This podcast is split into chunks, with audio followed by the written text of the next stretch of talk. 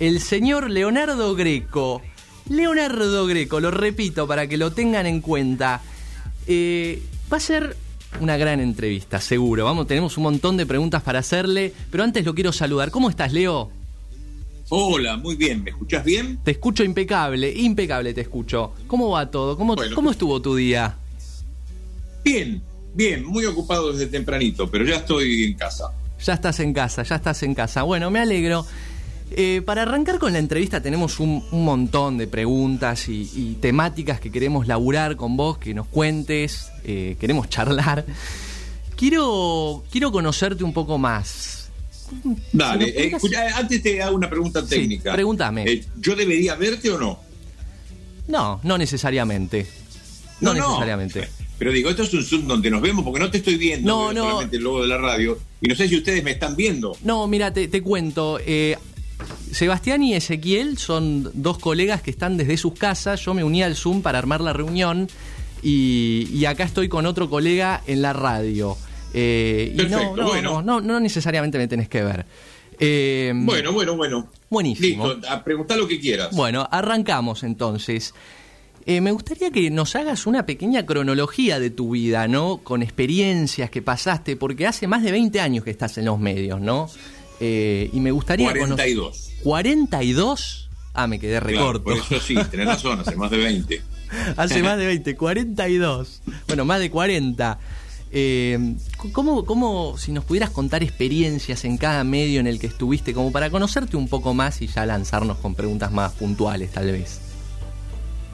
Y mira, yo eh, sería complicado porque de las radios AM la única donde no trabajé nunca es Continental. Continental. Y de los canales de aire es Canal 13. Después el resto, todos tienen experiencias. Pero más allá de haber trabajado en casi todos los, medios de entonces y, y actuales también, lo que puedo decir que es lo que reconoce el público que en definitiva es a quien uno se debe con quien ha, estado conectado por diferentes canales, recuerda mucho la época de Disney. Eh, yo ya venía con 10 años de carrera antes de los años 90, porque empecé en el 80, y ya venía con un Martín Fierro ganado y todo por un programa de radio, pero la trascendencia es otra cosa que es muy distinto claro. a lo que puede ser el éxito. Esos programas anteriores también fueron exitosos y los posteriores también. No conozco fracasos estrepitosos, sí los conozco, pero no conozco muchas. Una cosa que dure un día, eh, no.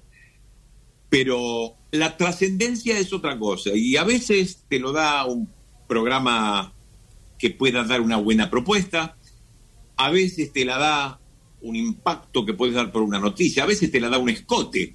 Eh, la trascendencia es otra cosa. En mi caso, no, no fue un, escote ni un impacto, sino que me tocó estar durante cinco años en el prime time, o sea, a esta hora, en Telefe, que recién nacía, cuando todavía no había tanto cable y las redes eh, no existían, conducir un programa al lado de La Cenicienta, Blanca Nieves, Goofy, Mickey, La Bella, La Bestia, Aladín, El Jorobado de Notre Dame. O sea que aunque me hubiese quedado callado y lo único que hubiese hecho fuera toser, igualmente me iban a ver. Esto me daba mucha trascendencia porque había mucha sed de algo que se viene consumiendo desde hace cuatro generaciones. Mi abuelo se emocionó con Disney, lo hizo mi padre, lo hago yo y lo hacen mis hijos, lo hicieron ellos y van a, van a hacerlo mis nietos. O sea que estaba al lado que, de algo que era exitoso probadamente. Exacto. Esto es lo que te puedo decir. La experiencia de haber pasado por eso tan exitoso tiene que ver con ese cariño que la gente me brindaba por la calle. Ahí sí, era un saludo continuo,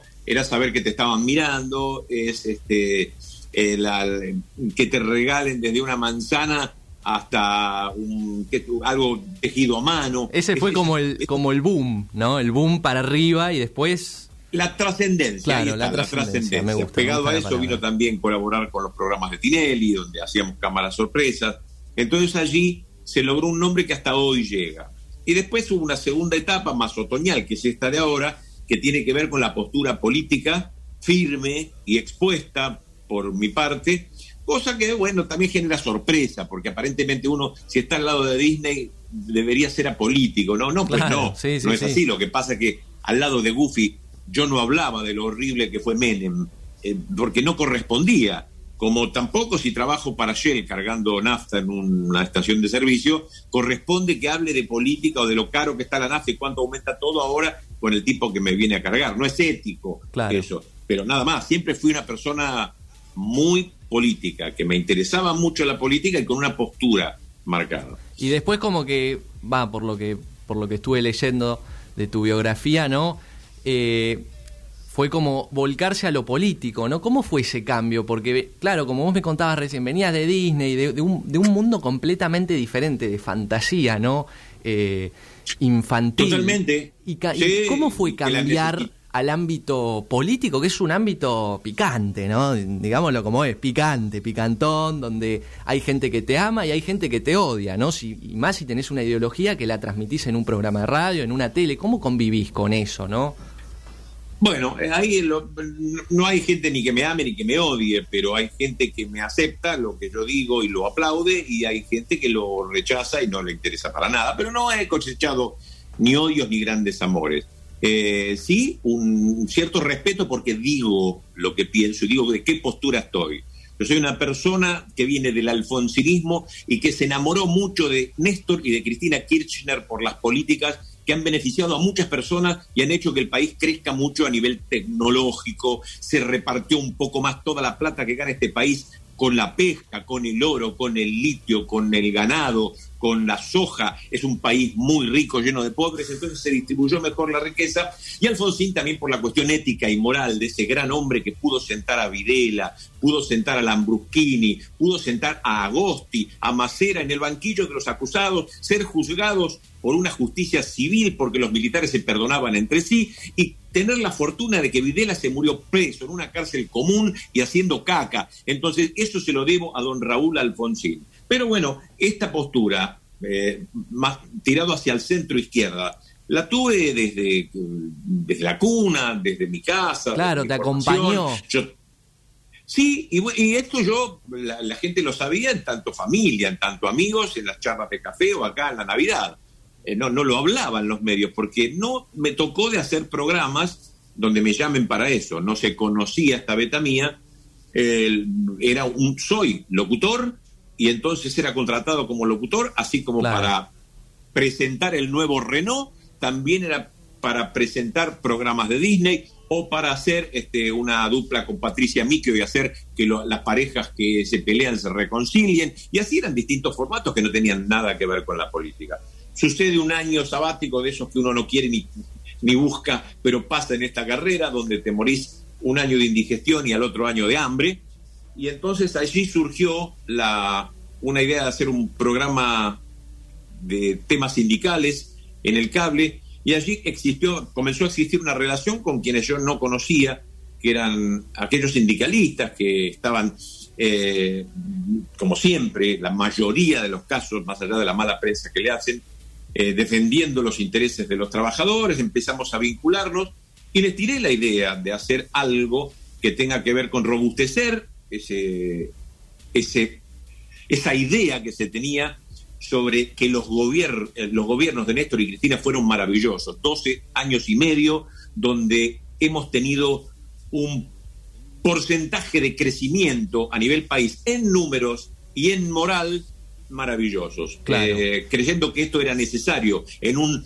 2016, ahora cumple años el programa, porque justamente vino un tipo con 214 causas, un procesamiento, sabiendo que era contrabandista, sabiendo que era una mala persona, sabiendo que le sacaba tajadas a, las transferencias de los jugadores, sabiendo que era un hombre que espiaba a sus parientes, a sus compañeros y a sus eh, a, su hermana, lo, que había hecho, sabiendo que era una mala persona, un mal hombre, y un hombre muy vago también cuando fue diputado, y era un hombre que no trabajaba nunca cuando fue jefe de gobierno de la ciudad de Buenos Aires, sino que lo hacía Horacio Rodríguez Larreta, digo, bueno, acá tenemos que hacer eh, un poquito de ruido en contra de todo aquello que protege el gran negocio que fue que Mauricio Macri esté en el gobierno. Aquellos que eran los Leuco, los Majul, los Longobardi, el traidor de la nata. Entonces, bueno, eh, es formar una trincherita con cuatro o cinco muchachos y tratar de hacer lo que parecía imposible. Y con este pequeño grano de arena y otras tantas cosas que es, por ejemplo, la realidad, volvimos. Y estoy muy feliz de que esto sea así y de que sea un gobierno tan exitoso más allá de aquello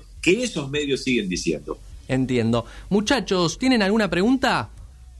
Sí, claro que sí, Manu. Primero que nada, muy buenas tardes a Leonardo. Agradecerle por su tiempo de estar acá con Radar. Y yo quería hablar de dos cosas que él tocó, ¿no? En sus respuestas a tus preguntas. Una de ellas es la trascendencia y otra es el cumple de Vení cuando quieras, este programa que si no tengo mal el dato, mañana cumple cinco años, donde comenzó en Radio del Plata y ahora continúa en Somos Radio. Quería preguntarle a Leo cuáles son sus sensaciones sobre la vigencia del programa, ¿no? Que trata de comunicar popularmente las noticias y acontecimientos que quizás en otros medios no se tocan, y también preguntarle la faceta de su hijo, ¿no? Que Valentín Greco, que lo está acompañando como periodista deportivo. Bueno, esto es así, yo como comenté recién, con el apoyo de algunos dirigentes, de algunos sindicatos, de algunos municipios, porque de esto uno debe vivir, necesita el apoyo, y sin el apoyo de aquellos otros que también pagarían por una pauta publicitaria, pero harían que yo los proteja cuando no los quiero. Por ejemplo, la reta es un hombre que paga mucha plata. Bueno, yo no quiero la plata de la reta. Con los que yo quiero y a los que me parece que es digno eh, tenerlos a mi lado, eh, puedo hacer esto que es maravilloso y hasta milagroso en esta Argentina de hoy, que es comer. Comer un poco, ¿eh? no digo de más. Yo pago un alquiler de mi departamento de dos ambientes en la paternal y tengo una camioneta del año 99 y dos bifes en heladera. Es muchísimo eso. Tengo para cargar el gas bueno, para eso, simplemente para eso, eh, sin enriquecerme, me alcanza. Ya con eso yo duermo feliz porque digo lo que quiero. Yo en mi programa no, no entrevisto a enemigos, no entrevisto a aquellos que tienen el 70, no, que 70, el 95% de los medios a su favor, La Nación Más, TN, La Voz del Interior, bueno, ya sabemos, Radio Mitre, eh, La Red, América, Canal 9, Telefe, bueno, ya sabemos eh, dónde va esa gente. Entonces yo entrevisto a los que yo quiero y esto hizo un formato. Es un formato alfonsinista, kirchnerista, progresista. Eh, y lo decimos así. Y eh, fue cambiando el equipo. Habíamos comenzado con el filósofo Dante Palma, después vino el doctor Jorge Rachid, que está últimamente en todos lados porque es médico sanitarista. Y hoy lo tenemos al doctor Gustavo López, que es el vicepresidente del ENACOM, compañero mío y periodista desde hace más de 30 años. Eh, y después distintos colaboradores se dio que hubo una vacante del periodista deportivo que me acompañaba, que era Lucas Arvigo, hace año y medio, y lo ocupó mi hijo, que está siguiendo la carrera de comunicación social en la Universidad de La Matanza. Y entonces digo, bueno, pues comencemos, así como en cualquier carpintería, puedes tener a tu hijo aprendiz o le, das el volante del taxi como para que también se gane unos mangos, como cualquier padre, así como vemos a Diego Leuco y a y a, su padre, bueno, él está con, conmigo. Lo que pasa es que yo no soy tan desgraciado. bueno, escúchame. Eh, ¿Sabés que te quiero preguntar justamente sobre, sobre el tema de los medios, no? Porque sí. en pandemia es algo que, estuvieron, estuvieron hablando de muchas cosas, ¿no? ¿Qué pasa con los medios de comunicación más importantes? ¿Por dónde pasa la noticia antes de llegar a los lectores, ¿no? Eh, ¿Por quién pasa? Pasa por una línea editorial. Las empresas editoras de publicaciones, ya sea en papel, ya sea en portales, audiovisuales, eh, tienen un dueño, tienen un directorio y tienen una línea editorial. Bartolomé Mitre, hace más de 100 años, fundó el diario La Nación y él era un hombre que venía de una familia muy acomodada, un hacendado que ayudó a hacendados y sabemos muy bien que el diario de la Nación es un diario de hacendados, es un diario de terratenientes, es el diario leído por la familia Bullrich, por la, familia Alvear, por los Álzaga Unzué, por los Brown. Leo, Sabemos muy bien que esas son las familias patricias. Bueno, eso es una línea editorial. Si viene un periodista que quiere ganarse el mango, comienza y él escribe o dice o habla lo que él piensa o lo que él siente porque nació en una casa peronista, le van a pegar una patada en el tuje. Pero escúchame. Porque vos tenés que seguir la línea editorial. Pero lo mismo voy a hacer el paralelismo con Shell. Si uno entra a Shell, me dan la ropa este, amarilla y roja. Y yo digo, no, no me queda bien amarillo y rojo, a mí me queda bien el negro. No, querido. Y si vos vas a Disney y querés usar minifalda, también te dicen que no, no podés en los parques usar minifalda. Uno tiene que adaptarse. Entonces uno tiene que ver que hay una línea editorial de empresas que tienen negocios con fondos buitres, petroleros, agropecuarios, de todo, cualquier tipo de negocio. que Leo, te, puedo hacer una... Y que tienen negocios eh, claros y no tan claros. Una repregunta. Una, una repregunta, ¿no? Porque yo me pongo a pensar en el tema de los medios. Eh, y digo, bueno, está claramente hay, tendencia, pero también hay tendencia del otro lado. Página 12 es tendencioso en cierto punto, ¿no? Eh, como que ambos lados tienen, no, no hay algo neutral. No hay algo neutral. ¿Y quién se puede arrogar ese derecho? Ni siquiera vos y yo hablando sobre Cristo. Porque hay un, hay un, eh, viejo acción, un viejo chiste que se, se, dice a veces entre periodistas, que cuando entra un, novato y pide un puesto en un diario, le dicen, bueno, está bien, eh, vamos a hacerle una prueba. Este, tome esa computadora y escriba un artículo sobre Cristo. Bueno, cómo no, a favor o en contra lo quiere. Eh, de eso se trata. Entonces, si vamos a ver, hay una enorme cantidad de empleados que no van a decir lo que piensan, sino que van a decir más o menos las cosas que eh, están acordes a lo que es la línea editorial. Para algo entraron allí. Después están las personas que tienen firma, las personas a las cuales se le paga como se le paga a un Maradona, a un Canigia, a un Batistuta, o sea, no, no forman parte del pelotón, no, son los destacados con los cuales me van a seguir mucho más por algo se venden también camisetas de Cristiano Ronaldo y de Messi. ¿Por qué? Porque lo siguen más, es un gran negocio. Bueno, y ahí se contratan a los Nelson Castro, ahí se contrata a, los Lanata, a los Leuco por un lado. Después está el otro lado, pero que es ínfimo, es muy chiquitito. Si vos te pones a fijar es un 3%. Que vendría a ser página 12 en cierto punto, ¿no? ¿Cómo? Que vendría a ser página 12 si hablamos de medios el otro lado. No tanto página 12. Página 12 y la 750, si bien está Víctor Hugo y tiene lindas firmas y todo, es de un señor que pertenece a un sindicato, es el líder de un sindicato de los porteros de edificios, y, este señor tiene un, gran eh, cúmulo mediático. Está la 750, está el nuevo canal de cable que se llama IP de noticias, eh, también tiene eh, la parte de contenido de Canal 9, tiene página 12, el Teatro Caras y Caretas y la Radio 750 donde está Víctor Hugo. Este señor, Víctor Santamaría, es un hombre muy importante, ultramillonario, forma parte también del mundo Boca y ha hecho negocios con Magdalani y con Horacio Rodríguez Larreta. Quiere decir que si hay que tapar alguna cosa, página 12 lo va a tapar también, porque tiene un dueño que tiene intereses creados, de los que me gustan a mí y de los que no me gustan a mí. Y así cualquiera, y así hay muchos. Por eso a veces vale más la pena, aunque es un poco más trabajoso. Leo. Aquel que viene. Sí. ¿Te, puedo hacer una pregunta? Disculpame que te interrumpa. ¿Se puede pensar en algún momento a un periodismo que sea totalmente objetivo o es ya un anhelo en el cual es imposible? No, es imposible. Lo que, eh, lo que tiene que predominar es la conjetura de aquel que es el receptor y no ser tan pasivo, o por lo menos comparar y tener un término medio, leer todo. Yo no puedo eh, criticar a la nación más si yo no lo veo. Yo no puedo criticar a Mirta Legrand si yo no escucho lo que dice. No me puedo guiar simplemente porque el otro me dijo que es una vieja de porquería. No, yo tengo que darme cuenta que ha dicho y que ver todo el programa cuando la nieta habla con Babi Echecopar y aunque tenga que darme un decadrón, tengo que soportarlo, tengo que ver todo eso. Y después sacar mis conclusiones y leer todo lo otro. Y por otro lado, más allá de eso, hay una tercera posición que es más trabajosa todavía, que nadie la hace, pero hay organismos internacionales que no son peronistas, que no son gorilas, que no son radicales, no son nada, están en otro lado. Mira, la Organización Internacional del Trabajo está en Suiza.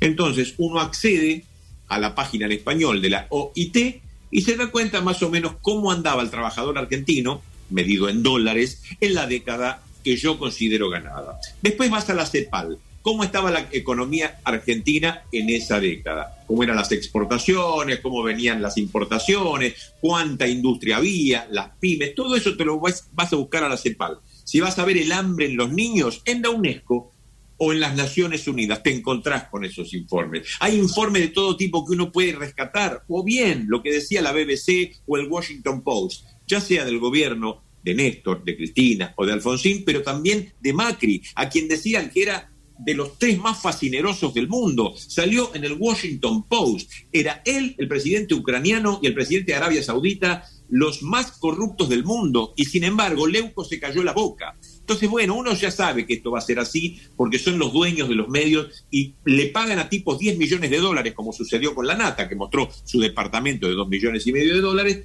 Y, bueno, tenemos que saber que es así, pero ahí no está la verdad. Allí está lo que ellos atizan como para que yo vote de alguna manera en algún momento equivocadamente. Ya nos pasó, nos pasó con Menem, nos pasó con Macri, de acuerdo a mi concepción. ¿eh?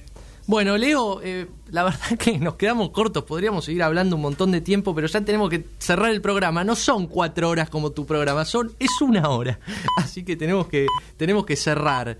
Eh, bueno, ya, ya escuché el top, así que los despido, son tres horas vení cuando quieras y cualquier cosa en Instagram, arroba Leo Greco. Y ahí me doy el gusto de putear a Patricia Bullrich, de putear a Macri y de decir que el gobierno de Alberto y de Cristina es un gobierno de puta madre, que me encanta. Arroba Leo Greco con K. Chau. Chao, Leo, gracias. Muchas gracias. Bueno, Muchas gracias. Bueno, escuchamos a, Leo Greco recién con nosotros, estuvimos hablando un rato. Tenemos que cerrar el programa, no me quiero extender. Tenemos que anunciar a la persona que ganó el sorteo Sofía Peruset, has ganado los auriculares gamer que sorteamos. Felicitaciones.